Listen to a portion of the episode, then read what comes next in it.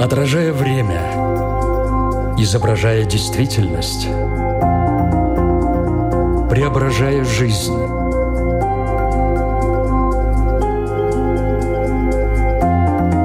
Форма выражения. Программа о том, как мы проявляем себя в этом мире –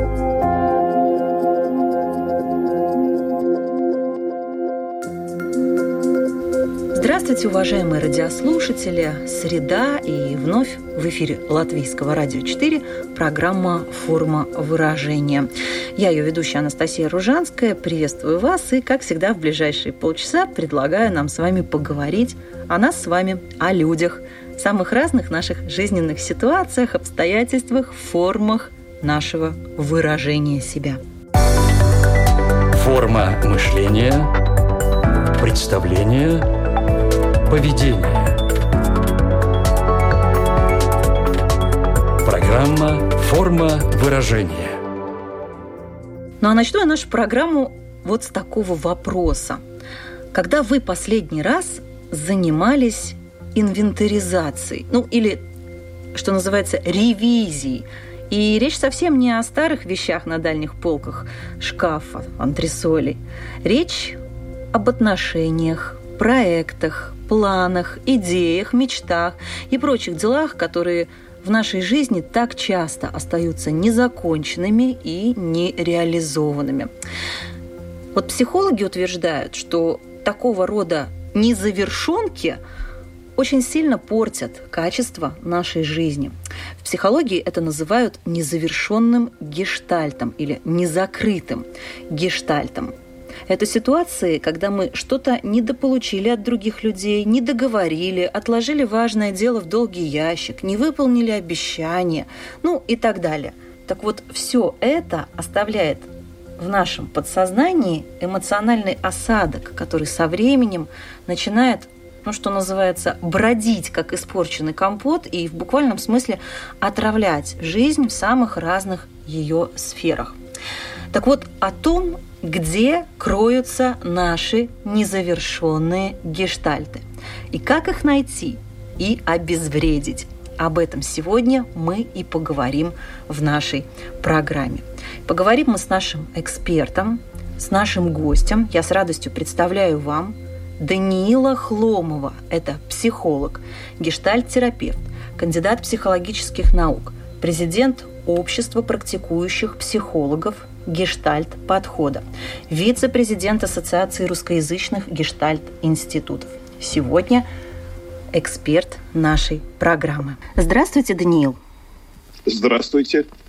Ну что ж, а, Закрыть гештальт. Эта фраза уже давно и довольно часто употребляется в таком простом житейском обиходе, употребляется самыми разными людьми, подчас далекими и совершенно не связанными ни с психотерапией, ни с гештальт-терапией. А как ее, собственно, вообще можно расшифровать? Что такое гештальт? А, ну вот э, Здесь я боюсь, что я буду, может быть, говорить сложно, ну, а может, это и понятно будет. А, вообще, сначала была гештальт-психология. Это когда психологи обнаружили, что все сознание, восприятие окружающего мира, оно состоит из образов, ну или гештальтов. И когда мы говорим что-то, то мы стараемся создать образ у других людей. Когда э, книжки читаем – то тоже задачкой является представить, что за этой книжкой находится. Ну, по сути, обнаружить такую вот дверь в Нарнию. Вот, в какую-то э, страну образов. И э, эти образы, они определяют, что мы видим в этом мире. В этом смысле гештальт – это вот такой образ. И еще гештальты или образы, они подчиняются тому, что человеку нужно. Ну, например, если человеку хочется пить, он видит воду, стаканы какие-нибудь, чашки, вот, и так далее. А, появляются эти образы. А если ему холодно, то обнаруживает какие-то более теплые места – вот, наверное, так. А что же в таком случае не закрытый гештальт? Это э, не появление, не формирование вот этого образа? Или как, как тогда объяснить, что такое незакрытый гештальт, о котором вот э, и говорит э, подход гештальт-метода? Ну, у нас есть, э, в общем, потребности, которые являются жизненными. Если эти потребности у нас не осуществляются, то мы умираем. Ну, потребность там, в пище, э, потребность в кислородном обмене, ну и так далее, в газовом обмене. Дышать надо. Вот эти потребности всегда удовлетворены. А есть другие потребности, которые мы э, делаем вид, что они нам настолько же нужны. Ну и люди иногда говорят, что мне вот это нужно просто как воздух, что-нибудь. Свобода мне нужна как воздух. А вот. Или э, мне нужен другой человек, я без него не могу жить. Ну, это неправда, это некоторое преувеличение. Могу, конечно. И без этого, и без этого. Вот. Э, но э, там и был сложный психологический термин на эту тему квазипотребности, то есть как бы потребности. вот у нас возникают такие потребности, которые мы для себя определяем как очень-очень важные. Вот. А на самом-то деле они оказываются, может быть, и не настолько уже важные. Вот. И э, есть какие-то положения, позиции, которые должны быть в течение жизни у человека ну, завершены и закончены. Хотя они, в принципе, уже не очень существенны. Ну, то есть э, время изменилось. Время изменилось. И в течение этого времени уже получение вот э, этих знаний или вот этих навыков – оно не является таким обязательным. Ну, например, э, там, э, скажем, в семье вот э, было очень важно э, доказать, что занимается человек наукой. И вот поэтому нужно вроде закончить диссертацию. Я сейчас знаю много людей в такой ситуации. Вот. И вот они пытаются закончить, хотя это ничего не изменит. Ни в их жизни, ни в их карьере – не в реальной финансовой ситуации. Но это нужно вот завершить, закончить обязательно, просто потому что это положено. И таких вещей очень много. Где-то побывать, что-то сделать. Вот. И в том случае, если это не завершено, то человек часто считает себя ну, каким-то неудачником, тем, что он чего-то не добился. Вот. Ну, в общем, в этих вещах нужно разбираться. Угу. А вот скажите, пожалуйста, у меня такой сразу вопрос возник, Даниил. А вот эти вот деструктив, вот это деструктивное влияние на нашу жизнь создает, э, создают неудовлетворенные вот настоящие истинные потребности или все-таки вот эти квази-потребности или любые потребности? Нет, То есть конечно, вот что создает вот этот деструктив, который все-таки потом, как этот забродивший компот, э, нас как-то, нам как-то изнутри мешает жить. То есть потребностей-то у нас огромное количество, начиная с самого детства, да, и там некупленная mm-hmm. конфета, например, может быть не закрытым гештальтом, да, условно говоря. Или все-таки да. речь идет о каких-то базовых и действительно таких вот, ну, потребностях э, жизненных. Mm-hmm. Ну, это все э, как раз вот еще раз могу, э, может быть, более почетче сказать, что есть истинные потребности, их надо удовлетворять, без них мы умрем. А есть вот эти вот потребности, которые, ну, такие социальные. Вот. И, э, в общем, мы пытаемся их э, удовлетворить, и в течение всей жизни мы пытаемся там получить какие-то места, какое-то продвижение – ну, как-то пытаемся строить жизнь часто не из-за того, что нужно действительно нам, а что нужно ну, кому-то еще. То есть, когда человек добивается какой-то вещи, ну, например, или не вещи, а чего-то да, вполне серьезного, ну, например, а, добивается какой-то идеаль, какого-то идеального с его точки зрения брака, а потом обнаруживает, а зачем он это сделал. Ну, потому что на самом деле это была потребность не в том, чтобы находиться с другим человеком, а в том, чтобы сделать какой-то вот образцовый брак. Форма выражения.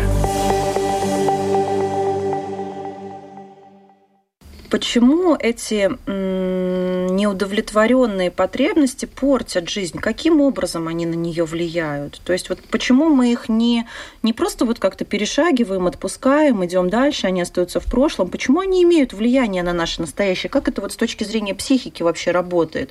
Почему мы не можем mm-hmm. так проститься а, с прошлым и идти такими чистыми, свежими дальше? Ага, ага. Ну, э, вы жизни все очень-очень перепутано. И э, как бы э, это сложные механизмы, ну, потому что э, обнаружение каких-то вот э, таких больших потребностей и построение определенной жизненной стратегии в одну сторону или в другую сторону, э, оно э, сложное, то есть там много-много навыков, это то, что требует много времени. И человек в процессе вот этой деятельности уже теряет э, цель. То есть, э, как еще в мои там 80-е, в 70-е даже годы в университете учили, что сдвиг мотива на цель. То есть вроде человек э, собирается что-то делать, но когда увлекается всякой конкретикой, то забывает как бы, а для чего он это делает. Вот. И вот эти вещи можно остановить, э, восстановить вот в консультировании как раз таком. А, и в этом смысле это не то, чтобы лечебное такое консультирование. Нет, понятно, что можно и э, лечебные цели преследовать, а это больше похоже на а, такую э, детективную работу. То есть на расследование, такое частное психологическое расследование. Ну да, найти и обезвредить, да, что называется. Да, да, да, когда угу. один человек, в общем, другого нанимает с тем, чтобы вместе с ним ну, раздумывать о своей жизни. Вот, о том, что есть, о тех эмоциях, которые существуют. Понятно, что это ну, не такое, не обязательное действие. То есть для этого нужно иметь как минимум достаточно вот времени и денег, что, в общем, одно и то же, чтобы нанять квалифицированного специалиста. А человек сам самостоятельно а, может, ну, хотя, хотя бы поверхностно, я не говорю о, может быть, генеральной а, внутренней уборке, генеральной такой ревизии, но хотя бы вот хоть как-то сделать ревизию э, в своих каких-то незакрытых ситуациях из прошлого, самостоятельно можно в этом разобраться или все-таки это требует помощи профессионального человека? Конечно, можно. Мало того, это вполне полезное такое занятие. Но единственное, что э, у нас многие э, действительные сущности, э, то есть то, по каким причинам мы что-то одно сделали или другое, часто оказываются от нас скрытыми. Ну, например, скрытыми э, непониманием ну, того, э, когда у человека сохраняется в течение многих-многих лет какая-то обида э, ну, на отца или на мать по поводу того, что что-то не было сделано. И только потом можно, разобравшись, понять, что, в общем, ну, для взрослого человека был бы понятен этот поступок. Ну да, ребенок не понял, что это было, что там произошло. Но в силу какой-то такой существующей злопамятности обиделся там надолго, может быть, навсегда. Вот. То, То есть, есть эти, вот... эти ситуации могут уходить вот в такое глубокое-глубокое прошлое, в глубокое детство, когда, казалось бы, для глазами взрослого человека совершенно безобидная и невинная ситуация могла ранить неокрепшую психику ребенка и оставить след на всю жизнь. Ну, вполне. То есть, например, в какой-то ситуации, ну, как бы воспитываясь, я не знаю, там, вместе с, э, с семьей, детьми, у которых там аллергия, например, на рыбу. Вот, э, человек э, не ест рыбу, потому что, ну, это ужасно, от этого можно вот, сильно подпортить себе здоровье, получить вот какой-то приступ аллергический. Вот. А, а потом, спустя много лет, выясняется, что у него-то этой аллергии нет, а вообще рыба вполне вкусная. Угу. А рыбу он не ел всю жизнь, лишал да, себя удовольствия. Да, да, да, да, да, да, отказывал себе. Прежде всего, это э, какие-то привычки, которые, в общем, у человека формируются, и э, которые он дальше продолжает. Ну, например, если ребенок, а сейчас таких, ну, большинство, потому что всех нас воспитывали в чем-то в 20 веке точно – как принцев и принцесс. Кстати, наверное, вот у миллионалов это будет поменьше. Посмотрим. Вот. И если человек вас воспитывает как принца и принцесс, то как ему регулировать тогда э, потребление? Ну, капризами. Вот это мне не нравится, это не подходит, с этим я разговаривать не буду. Но это способ регулирования избытка. Когда есть избыток возможностей – а, э, в общем, иногда бывают ситуации, когда был избыток возможностей, да прошел, и уже нет этого избытка возможностей. Уже нужно выбирать контакты не из, ну, не как принцу или принцессе, то есть, что я вообще только с достойными разговаривать буду такими же. Вот. А ориентироваться на то, что есть в реальности. Вот в реальности там есть у меня вот эти, эти соседи. Они вообще неплохие люди, но они соответствуют этой вот идеальной картинке, понятно. Вот. Но можно иметь дело. Форма выражения – Какие еще, может быть, эм, ситуации, какие-то вот неудовлетворенные образы, да, вот эти незакрытые гештальты мы можем еще подчерпнуть из э, нашего детства и нести с собой всю жизнь? Вот в каких, э, где их можно нащупывать, где в себе их можно поискать?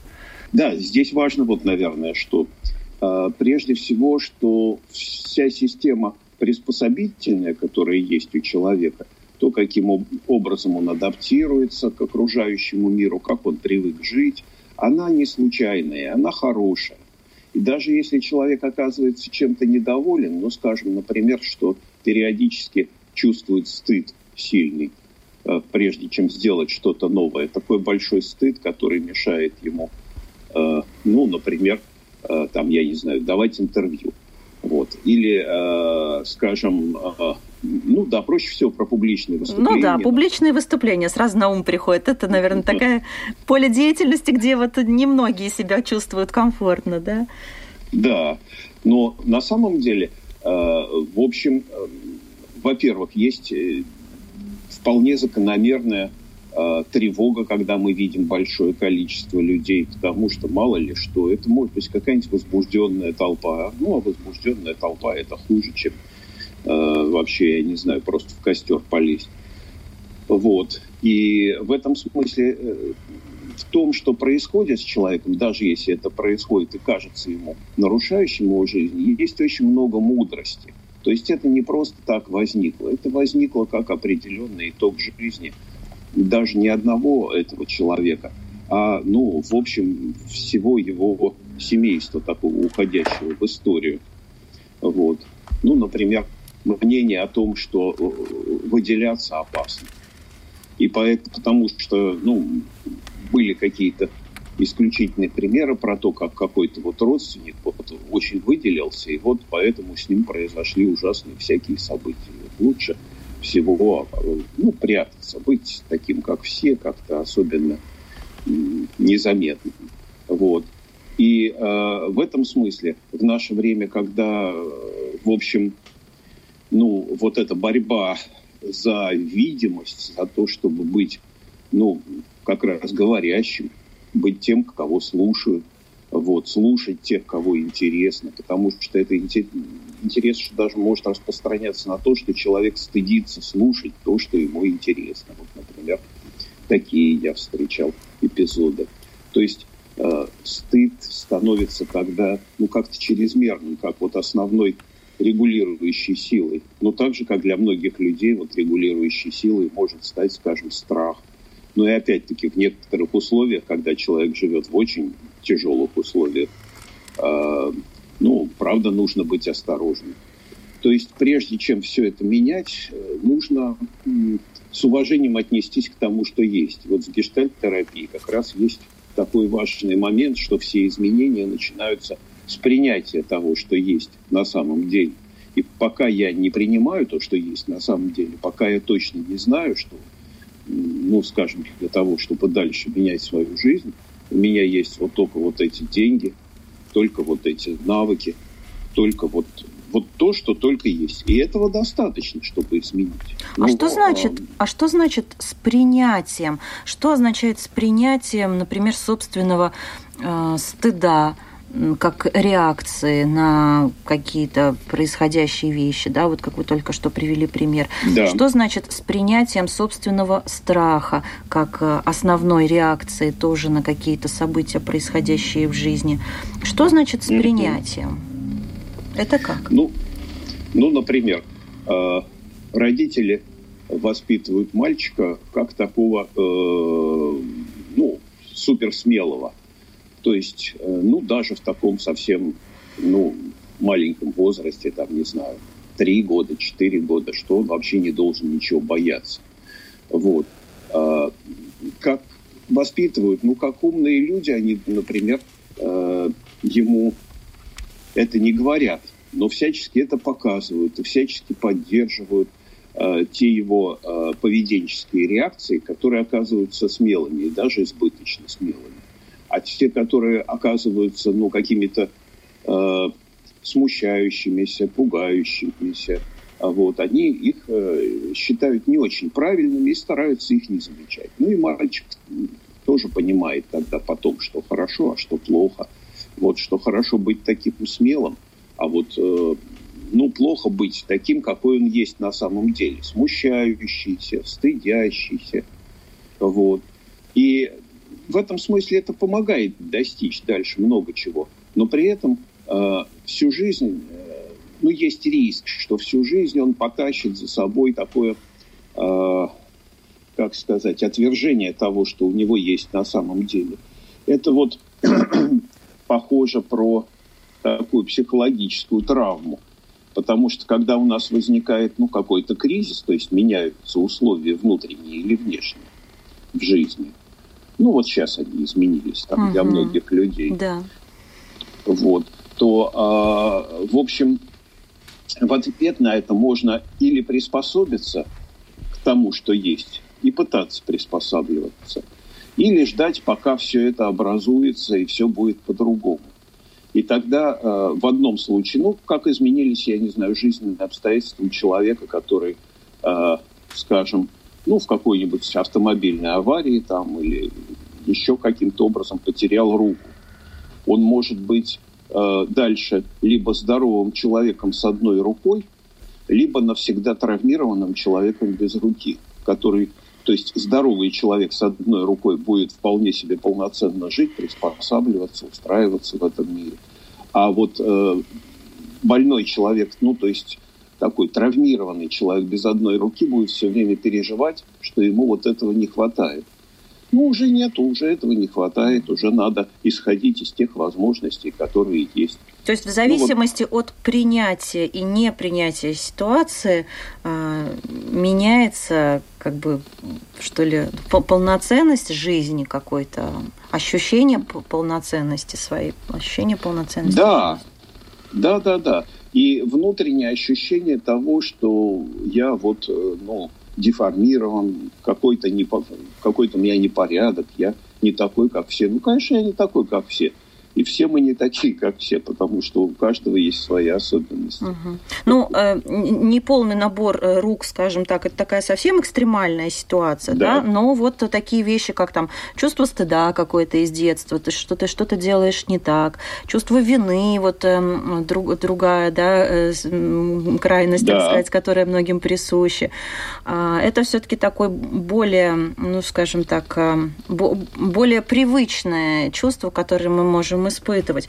И как в таком случае можно попытаться самостоятельно сделать шаг в сторону принятия э, этого? Можно ли это самостоятельно сделать? Ну, очень полезно это делать самостоятельно, вот как я говорил тоже, потому что, э, ну, как бы в этом смысле э, практикующий психолог, которого может нанять человек, который, ну, может себе позволить такую услугу, вот, это, в общем, дополнительная помощь, но в том процессе, который связан с изучением, исследованием каким-то себя, потому что это полезная вещь знать про себя, что я могу, что не могу на данный момент, более или менее представлять, а что будет дальше. Вот. И, и, ну, один из таких классических примеров, который был, это вот, э, ну, люди которым очень хотелось купить какой-то хороший, ну, дорогой по тем временам бешено, э, мотоцикл где-то в 80-е годы. Вот они, значит, двигались, жили и так далее. И появилась такая возможность вот взять тот мотоцикл, которого вот не хватило, э, где-то, э, ну, в конце 90-х, в начале нулевых, когда этим людям уже так, ну, за 50 и масса аварий, масса всяких сложностей, uh-huh. которые они попали, потому что уже тело не то, потому что уже э, скорость реакции не та и так далее.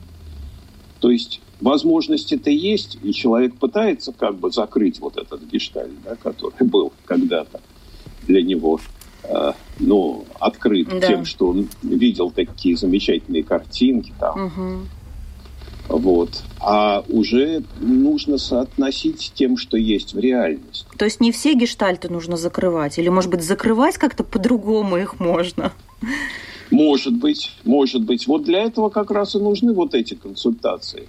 То есть с тем, чтобы человек, э, использовать человека, который может со стороны смотреть вот на то, что я разбираюсь, и использовать его некоторое удивление, ну вот удивление этого психолога по поводу, как же ты так делаешь, что вот отказываешься от каких-то возможностей, когда э, можно продвинуться вперед, или наоборот продолжаешь настаивать на чем-то, э, в чем нет уже смысла, потому что у тебя все это есть. Угу.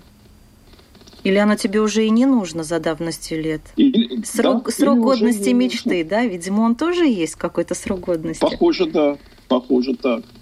Угу. А вот если продолжить разговор о э, принятии, э, еще раз вот э, все-таки, да, э, попробуем угу попробуем понять, ну, какой-то вот ну, механизм, не знаю, вот чисто практически, как, как можно самостоятельно а, принять ситуацию, попробовать, вот принять себя таким, какой ты есть.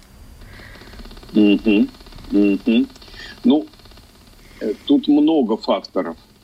Вот один из факторов – это быть э, как бы, ну, вполне честным с самим собой. Это сложно, потому что люди чаще всего или промахиваются, как бы преувеличивая себя, или преуменьшая себя. Э, для того, чтобы определить какие-то свои реальности, какой-то свой э, возможный размер, очень полезно – но заниматься этим медленно, не впадая ни в восторги избыточные, ни в а, такое обвинение.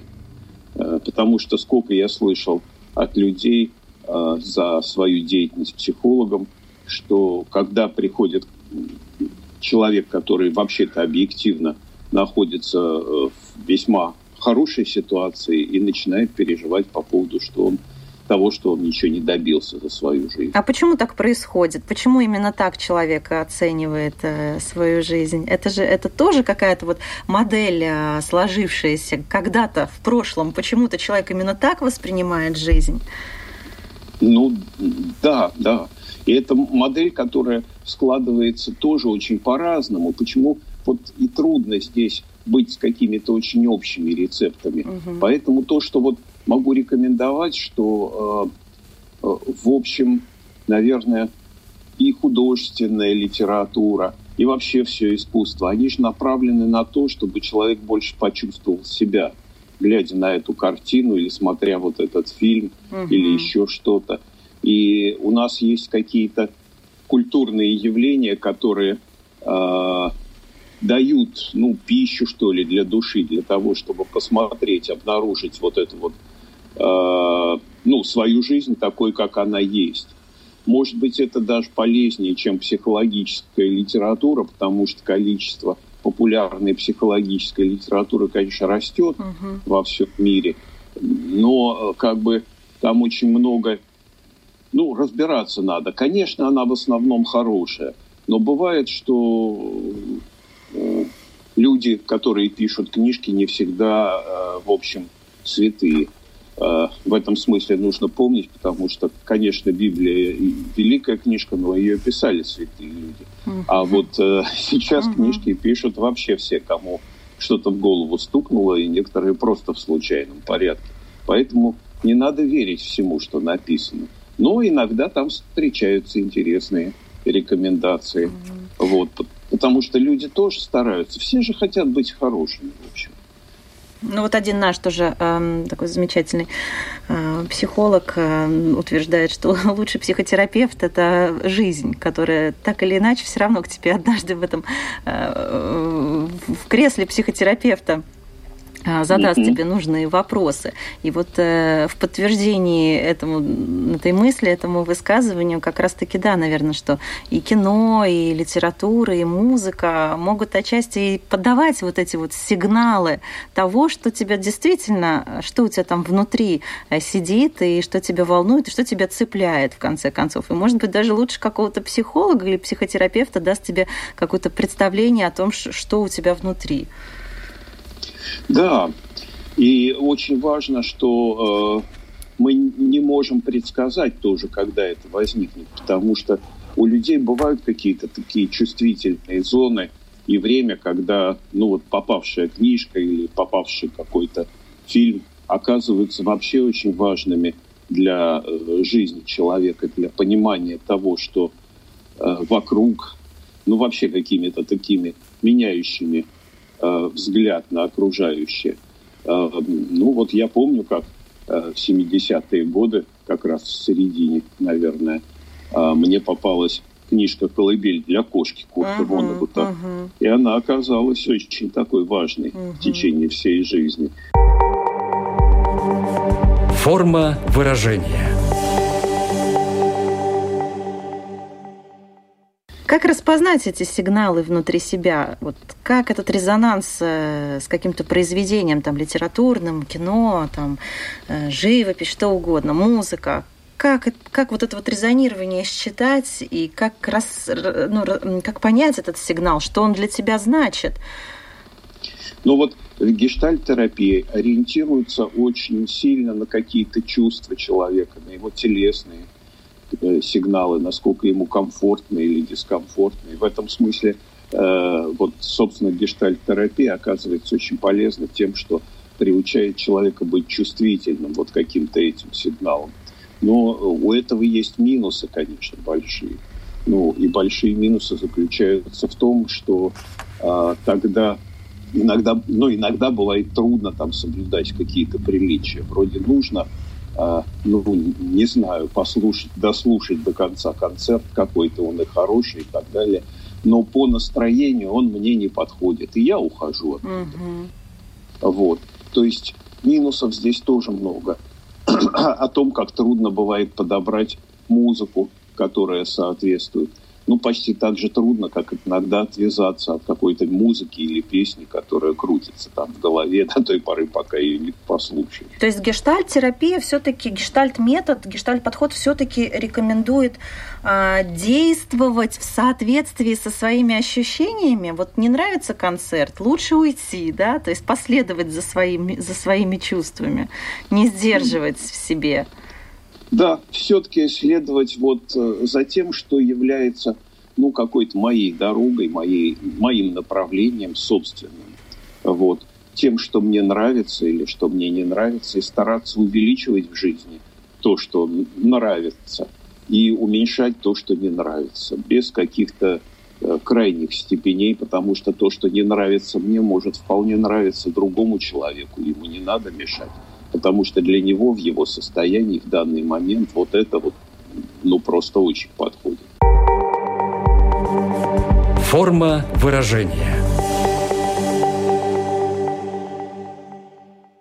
Э, незакрытый гештальт э, может ли стать э, таким продуктивным топливом для достижения, может быть, какой-то чего-то важного в жизни? Да, да. И именно вот это и было одним из, э, ну, одной из важных таких находок в начале э, моей работы в этой области. Что правда, что не все нужно так уж э, достигать, выполнять и так далее. То есть какие-то вещи являются в течение всей жизни человека, ну, дающими энергию на то, чтобы двигаться, на то, чтобы, ну, например, такое стремление к чему-то красивому. Ну, то, что там в Италии обозначается да, как стремление к красивой жизни. Дольчевита. Да, то есть это вот то, чего э, никогда нельзя достичь, в чем важно. Это тот гештальт, Но... который никогда не закроется, да? Никогда не закроется. Uh-huh. Но если я стремлюсь э, вот в эту сторону, то, в общем, я нахожусь все в более и более красивом мире. И в красивом мире мне жить лучше, явно. Угу. Чем а более ш... красив, тем лучше. А что лучше, э, жить в красивом мире и испытывать э, все время э, вот это вот внутри треньканье незакрытого гештальта, этого червячка, который тебя двигает все-таки и, и двигает вперед при, при, при всем да, при да, этом? Да. Или все-таки жить со всеми закрытыми ситуациями, со всеми закрытыми гештальтами и особо никуда не стремиться? Ну, наверное, стоит э, разбираться с теми э, вот незакрытыми, незавершенными ситуациями, которые уходят в фон как бы, то есть человек про них отчасти забывает, вот, но все равно они как будто немного нервируют, то есть как что-то недоделанное. Э, вот, наверное, с ними стоит разбираться, потому что вот будучи э, невидимыми, они как бы создают вот этот нервический какой-то фон угу. жизни. Вот если не а нервирует, а, то и трогать не надо, да? Как вот не чешется и не чешем. Ну, в общем, что-то в этом роде, да. потому что все равно, э, ну, вот эта вот некоторая неудовлетворенность, она оказывается очень полезной. Как э, кто-то рекомендует, что, ну, то есть старая мудрость, да, я не помню, просто китайская, он, как всегда приписывают китайцам.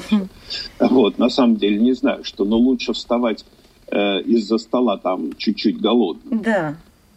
Вот, то есть вот это также про жизнь, то есть лучше, чтобы оставался всегда некоторый азарт, интерес к тому, что можно еще сделать к будущему ну, к каким-то интересным вещам, к каким-то красивым вещам, к каким-то э, интересным отношениям, интересным людям, к тому, чтобы мне самому быть интересным.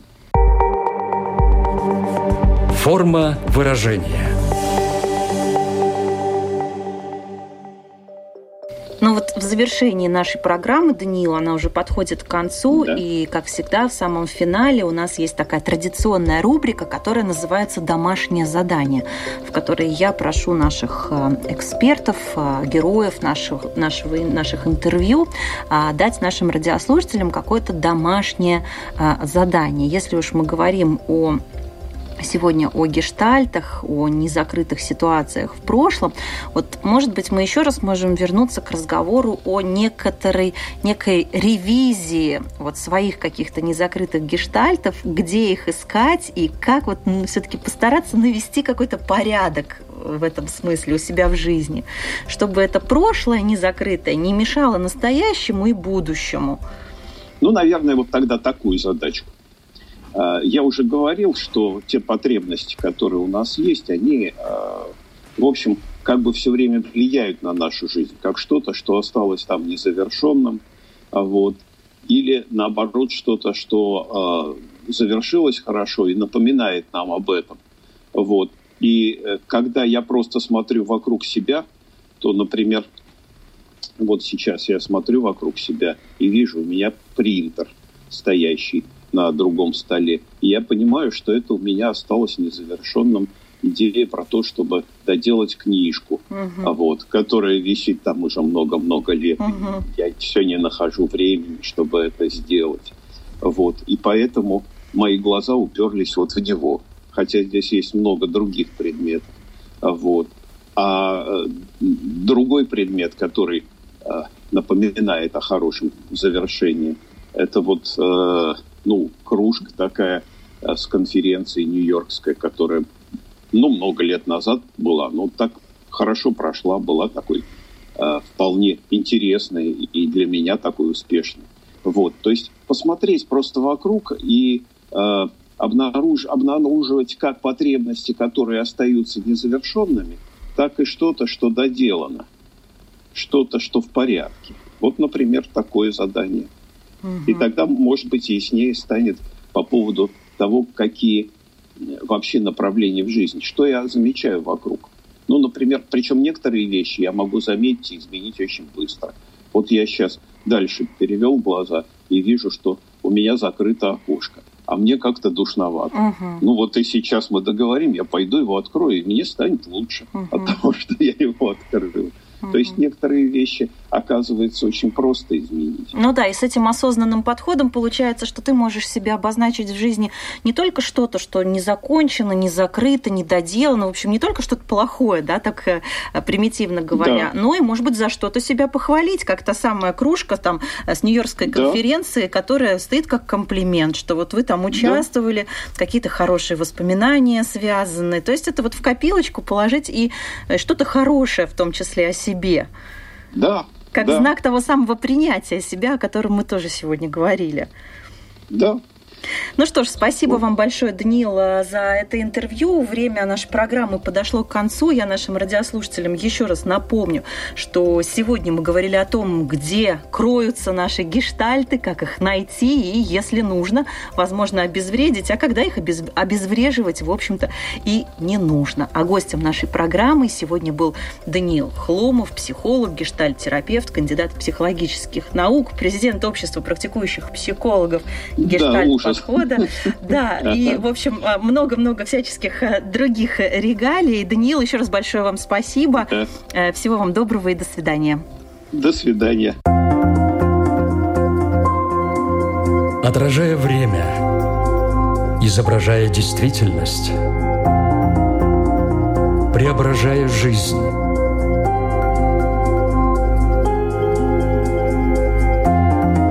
Форма выражения – Программа о том, как мы проявляем себя в этом мире –